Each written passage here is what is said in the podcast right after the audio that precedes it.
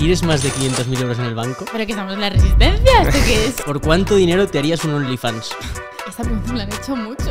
Te dedicas a redes sociales, tú sabes lo que es el hate. Sí. Y tú podrías haber hecho un vídeo súper chill, súper tranquilo, riéndote de la situación. Y has preferido hacer un vídeo criticándome, burlándote y mofándote de mí cuando te dedicas literalmente a lo mismo que me dedico yo. Muy buenas a todos y bienvenidos a un nuevo podcast de Nude Project. Hoy tenemos con nosotros a una influencer de éxito que tiene más de 10 millones de seguidores entre todas sus redes. Marta Díaz, bienvenida. Vámonos. Vamos. Bienvenidos a un nuevo podcast de Nude Project. ¡Vamos! Díselo, díselo.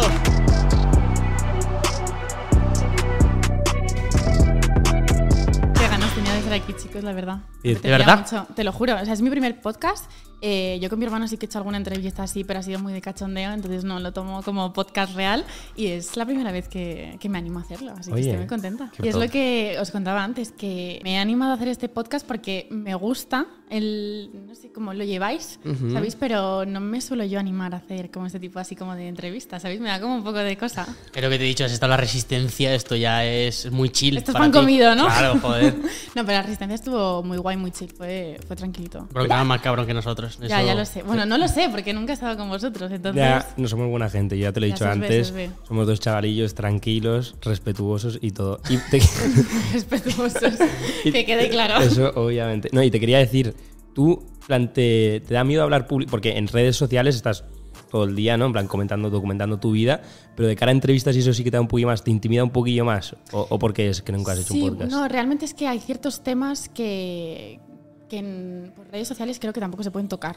¿sabes? Son un poco como raros, extraños y, y prefiero pues como hablarlo aquí tranquilamente con vosotros, explicaros un poco cómo se ve desde mi punto de vista, Ya. cómo es la realidad, ¿sabes? Porque no sé, no me veo en ciertos temas diciendo, bueno, hoy voy a hablar de esto, de Ya. esta cosa que se ha creado, o Total. esta polémica, ¿sabes? No, no lo veo. Pues hoy, hoy atacamos todo. Hoy atacamos un poco, hoy atacamos un poco.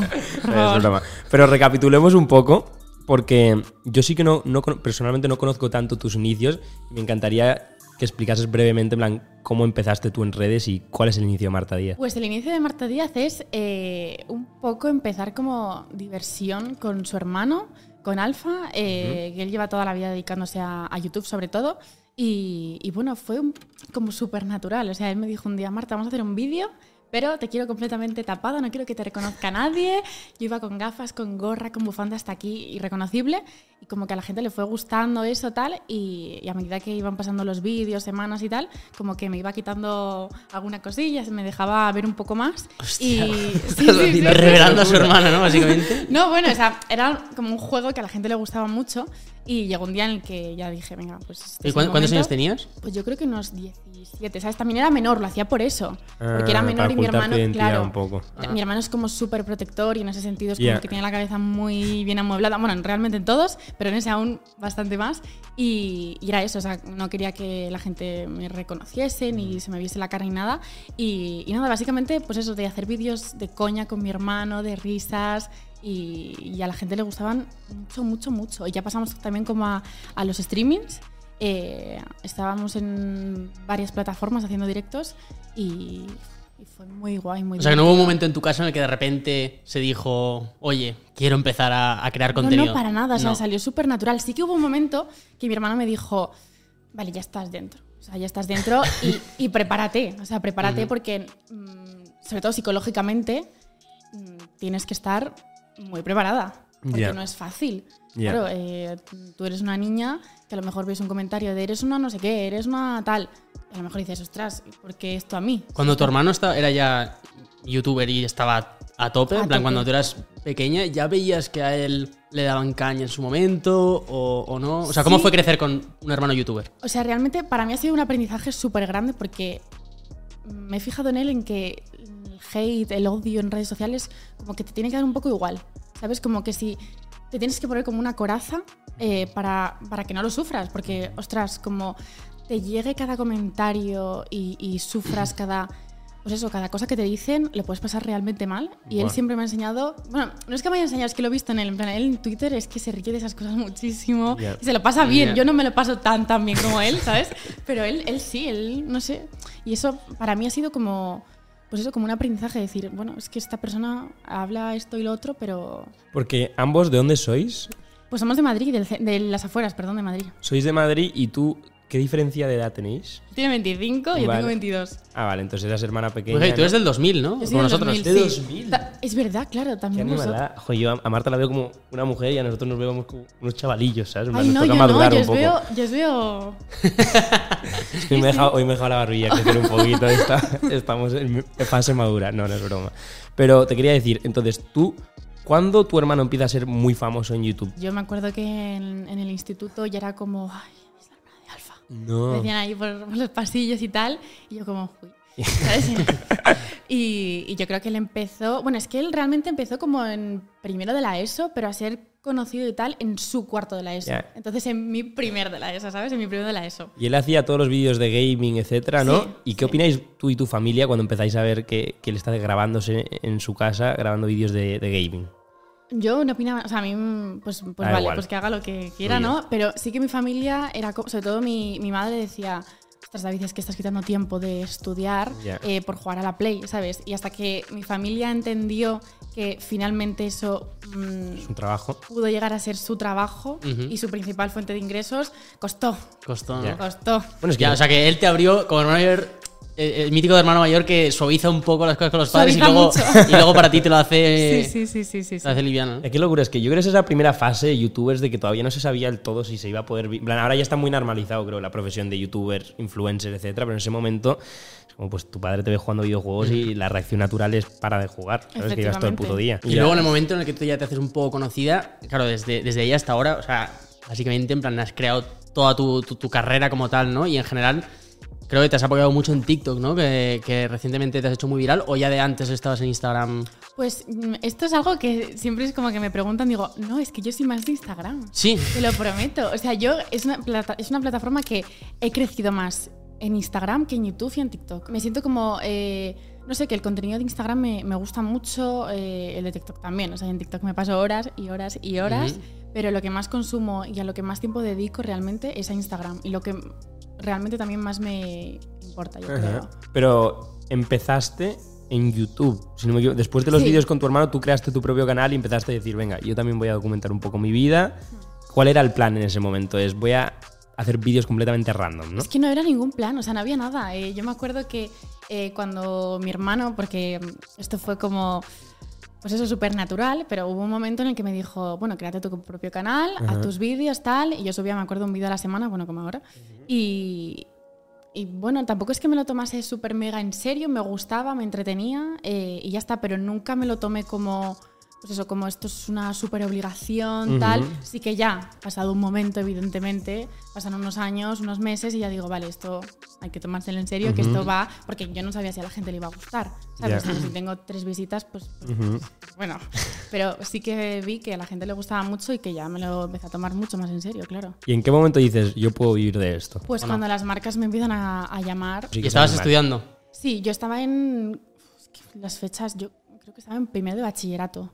Y luego, por ejemplo, carrera no hiciste. No, yo hice hasta selectividad, que, que era como lo, que, lo mínimo que me obligaba Mínimo. mi madre para entrar en casa. El mínimo ¿sabes? exigible, sí, Claro, sí, sí. era como hasta selectividad o si no, casa no pisas, ¿sabes? Entonces, bueno, realmente nunca sabes si te va a ir bien en redes sociales o no. Entonces, mínimamente tener, pues eso, un- una base. Algo está claro que inicialmente, eh, o sea, tu hermano te pudo dar ese primer, eh, primer momento de exposición, ¿no? Como tal. Pero luego, si tú no haces contenido que conecte con la gente, no valdría absolutamente nada. Entonces, yo te quería preguntar, ¿dirías que tienes como alguna serie de claves para que tu contenido se haga más viral o piensas en algún tipo de formato cuando creas contenido para poder llegar a la gente?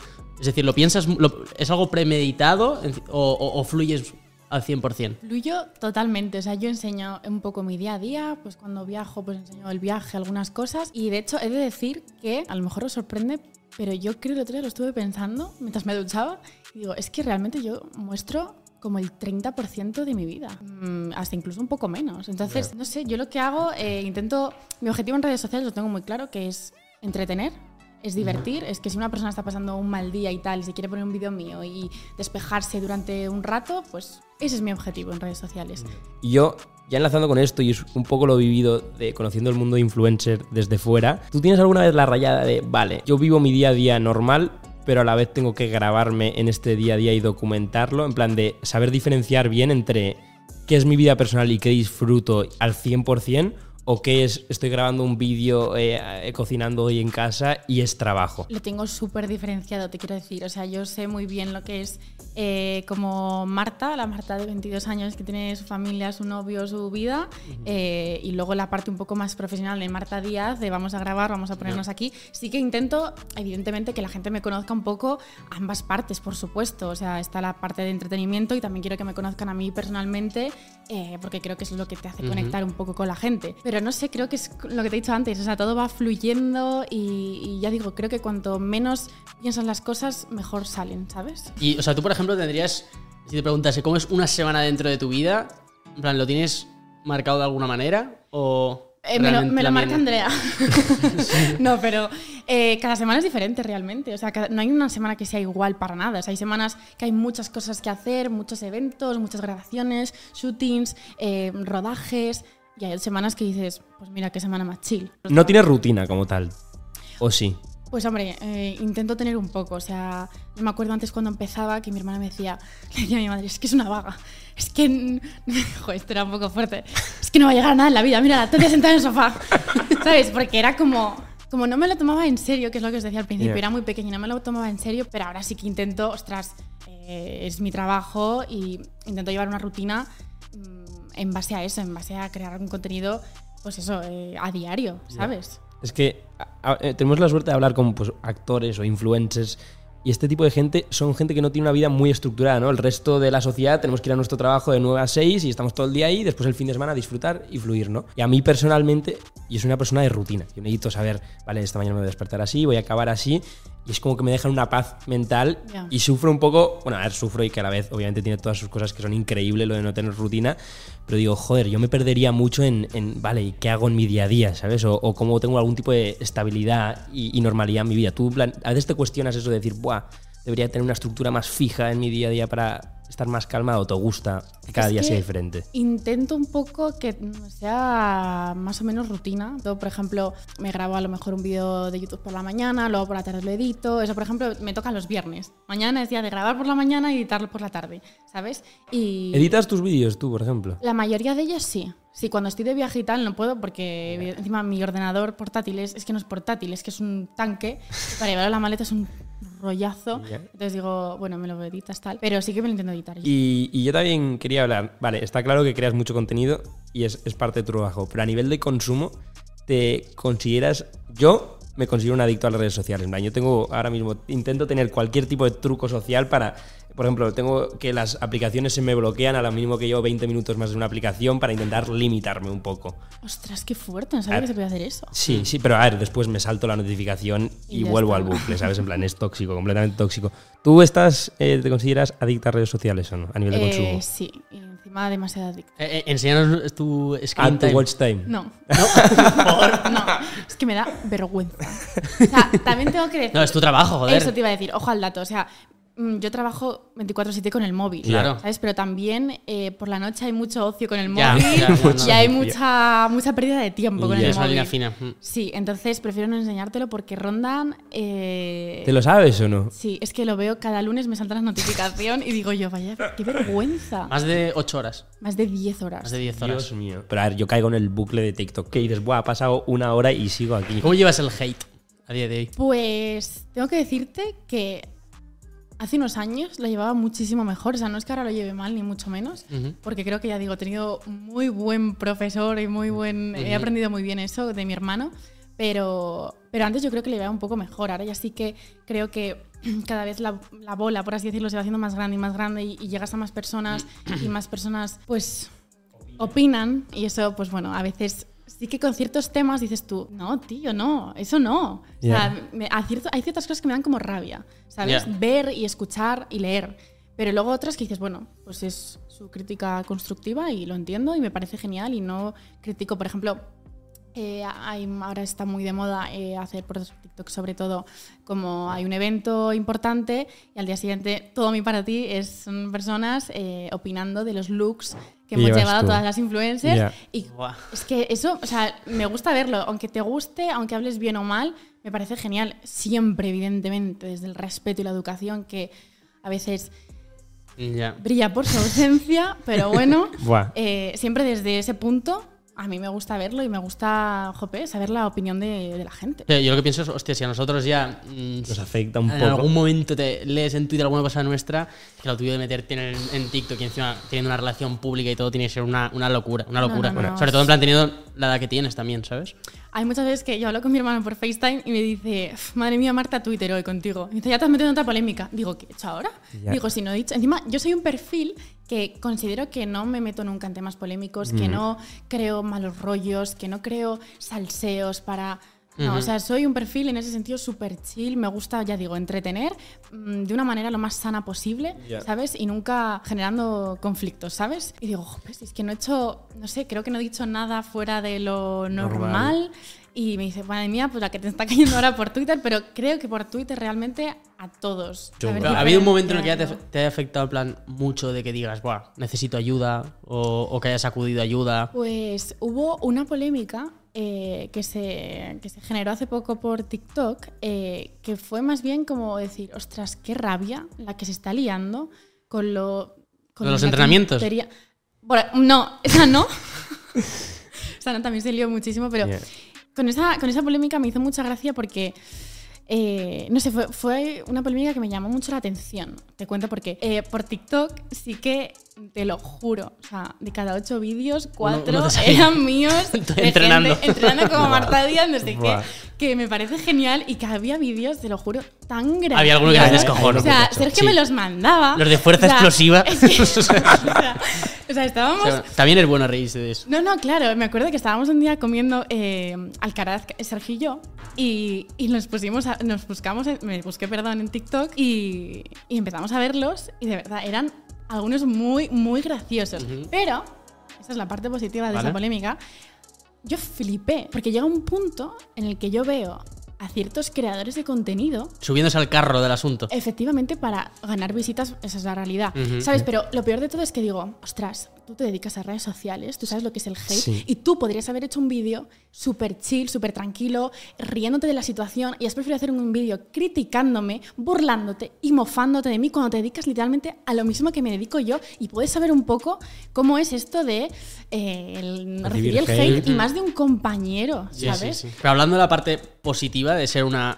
celebrity influencer, como quieras llamar, ¿tú cuál crees que dirías que es lo mejor de- del mundillo? Todo, mm, me quedo, yo creo, con la gente que conozco, porque es que ¿sabes lo que pasa? Que eh, yo hace poco lo pensaba, digo, jope, eh, es que voy al evento y, y estoy con chicas que yo veía cuando era pequeña y seguía y me encantaban y ahora estoy con ellas y para mí eso es, eso es muy fuerte. y- ¿Quiénes serían estas chicas, por ejemplo? pues por ejemplo, Dulceida, María Pombo, a, a mí yo siempre se lo digo, digo, es que me- yo siempre que las, eh, las conocía las primeras veces, que me, me encontraba con ellas las primeras veces, digo, es que me encantáis, es que os admiro un montón, es que me encanta vuestro contenido, tal.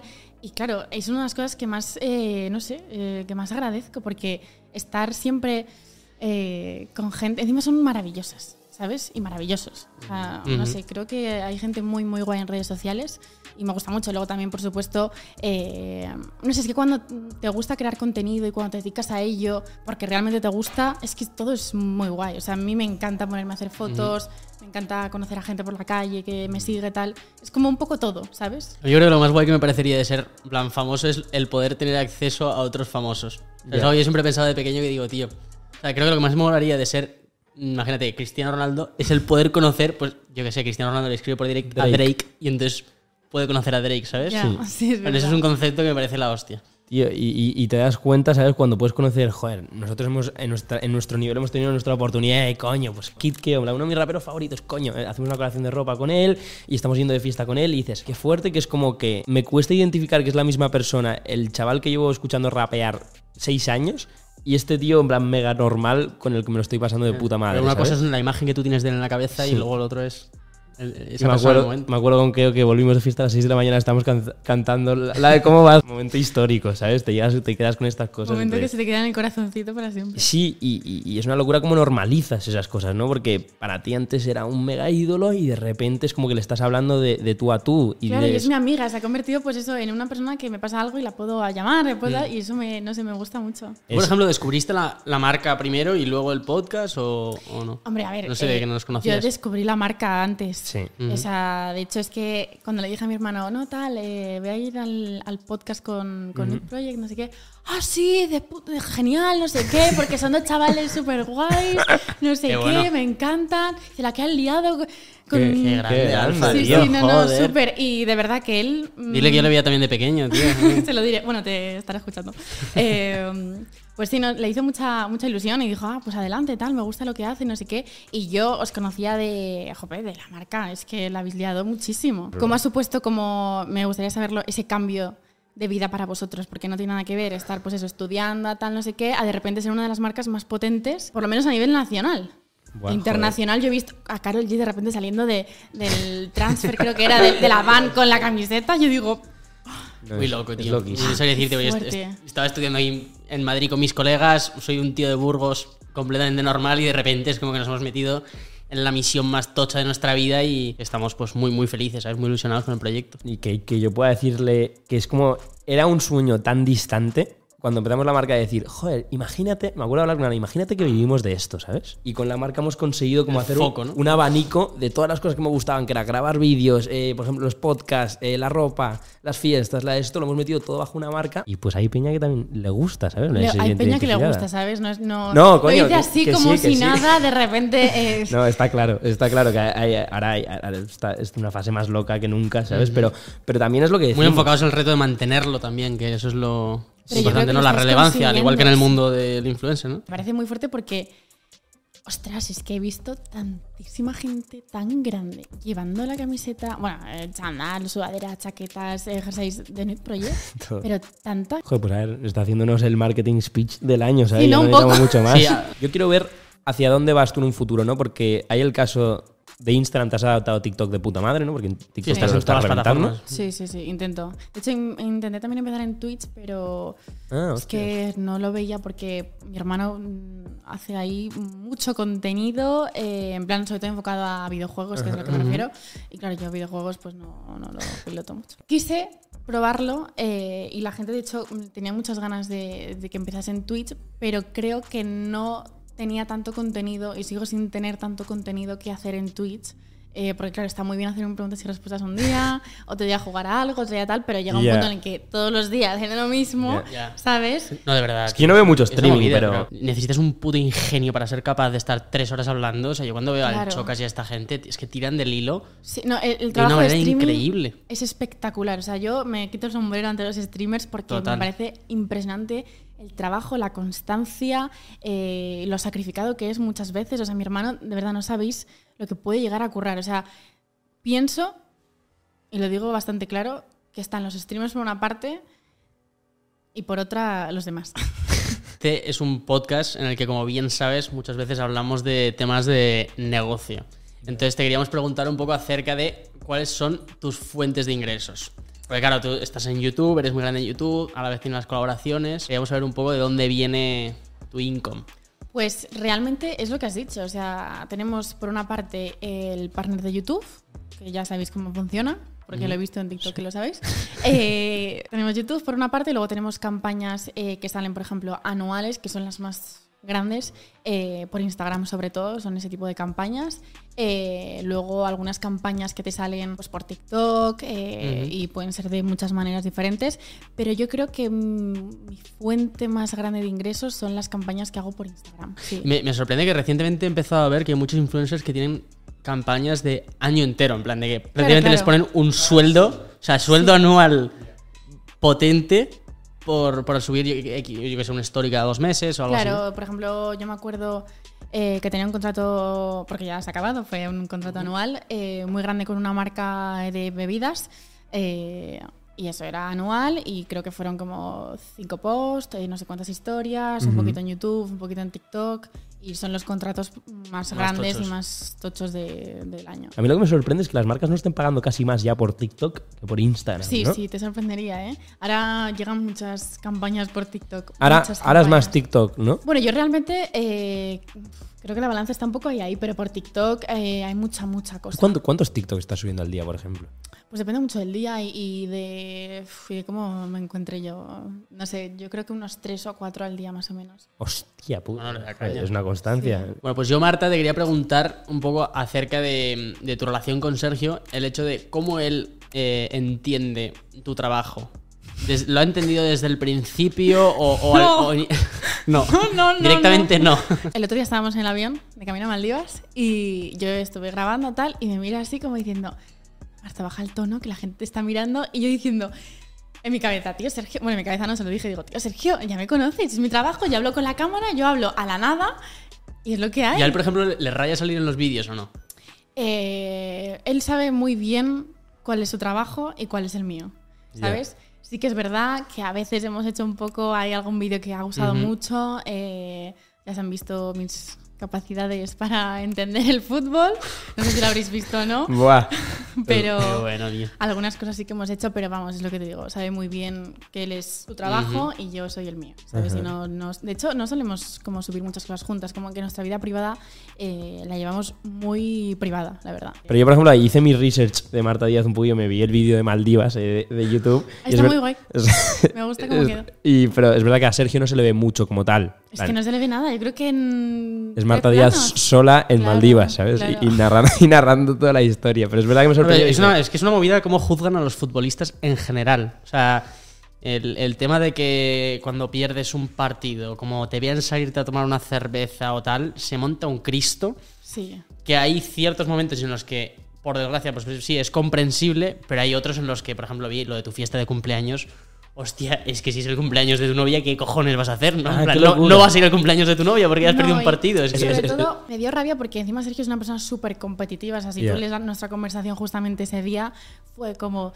Bueno, él estaba muy enfadado, estaba Sí, muy sí. mal y, Yeah. y fue como, bueno, Sergio, ahora intenta eh, desconectar en el cumple, tal. Él tenía muchas ganas, por supuesto, porque encima para él era como todo sorpresa. Yo no le había dicho nada a nadie de lo que había liado en el cumpleaños Yeah. y tenía muchas ganas de que viniese y tal. Y sí que vino un poco decaído, ¿sabes? Y, Yeah. y fue como, venga, pa'lante, Sergio, pa'lante, eh, porque claro, es el cumple, llevo muchos meses preparándolo, no estés así, por favor. Total, total, total. Es Y que. ya enseguida como que, bueno, se pudo venir arriba, ¿sabes? Organizarla y todo, ¿cómo fue? Jope, eh, estuve desde el 2 de septiembre y fue el 30 de octubre, o sea, estuvimos mucho tiempo. Qué hype. Sí, sí, no, bueno, no te imaginas. O sea, yo me acuerdo que me reuní con Miriam, eh, pues eso, el 2 o el 3. Eh, y no sé, quería una fiesta muy a lo grande, quería que la gente recordase ese día. Y de hecho, a día de hoy hay, hay amigos que me dicen, a Peter Agustini y todos estos me dicen. ¿Cuándo le me de 23, Marta? Haz otro. Eh, ¿Cuándo vuelves a cumplir años? Haz que cumples años el mes que viene. La gente se lo pasó muy bien, ese era mi objetivo. por tu santo montas otra y así. Efectivamente, por mi santo, por Navidad, por lo que sea. Ya, ¿Y cómo fue? En plan, que yo que no lo vi tan de cerca, en plan, que había que era una locura. Pues había, por ejemplo, así locura, se me ocurre un robot de dos metros eh, luminoso Dios. bailando con la gente, una violinista así súper guay para amenizar un poco el cóctel. Había así como también un puesto de perritos calientes, de crepes también pusimos, en la piscina de bolas, luego un montón de photocalls pues, para que la gente posturease un poco. Estaba el DJ. eh, la próxima lo que faltaba es un pop- pop-up de Nude Project por ahí remoto, ¿no? pues estaría Es- es- increíble. Eso lo maquinamos. Claro, claro, claro. esto Hacemos- es maravilloso. ¿Y alguna anécdota de la fiesta que nadie sepa que digas, buah, esto... No cené en toda la noche. Me quería desmayar, o sea, Vale. acabé con los pies fatal. No, pero esto no es interesante.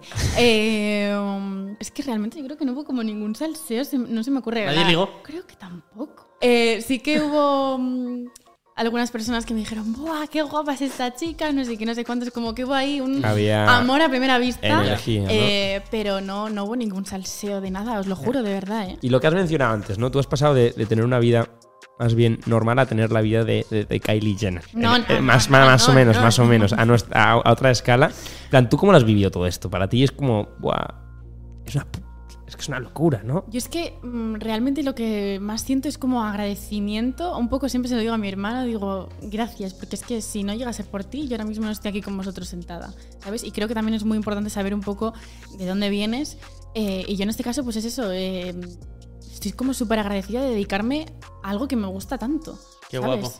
Pero qué guay también como poder tener ese amor hacia tu hermano por, por ser el, primero que se atrevió cuando nadie hacía vídeos. Eso Sí, es es mola. que yo a mi hermano le admiro, le quiero, le respeto.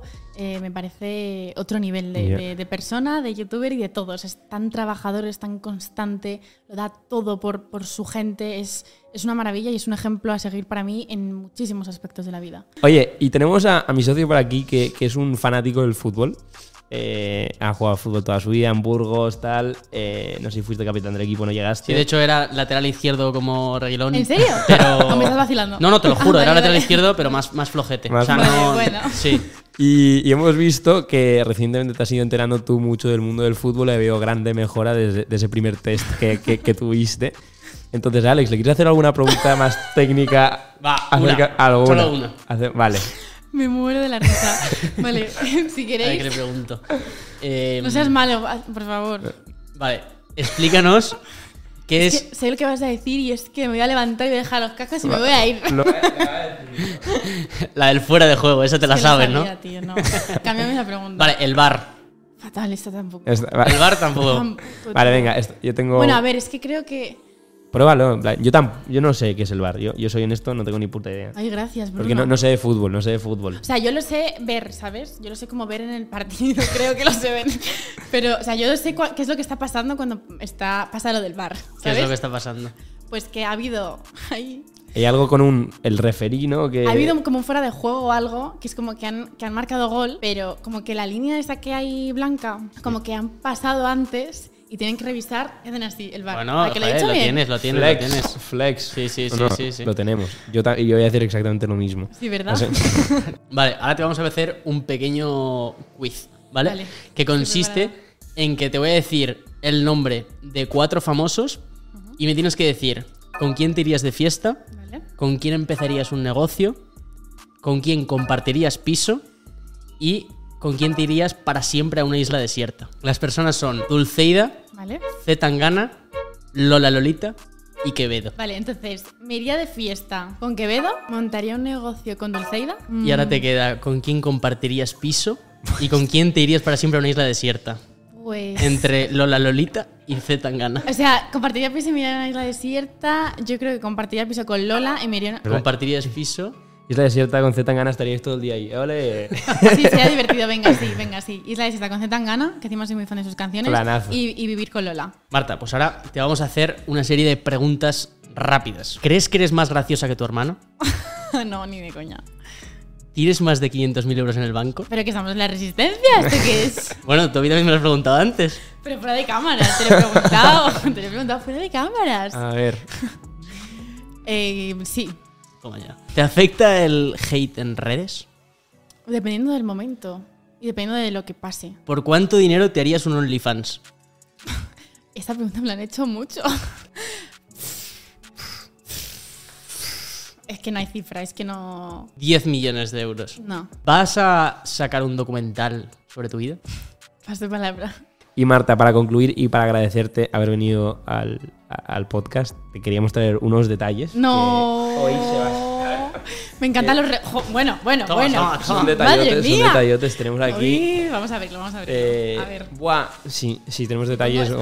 Te hemos traído además cosas cozy invernales, ¿sabes? Te hemos traído la, cha- la chaqueta, que estas, por cierto, ya se nos han agotado, no nos queda ninguna en stock. Poco se habla de y- la bolsa. La, bol- la bolsita te ha gustado, eso es verdad. Tenemos la, el chaquetorrio.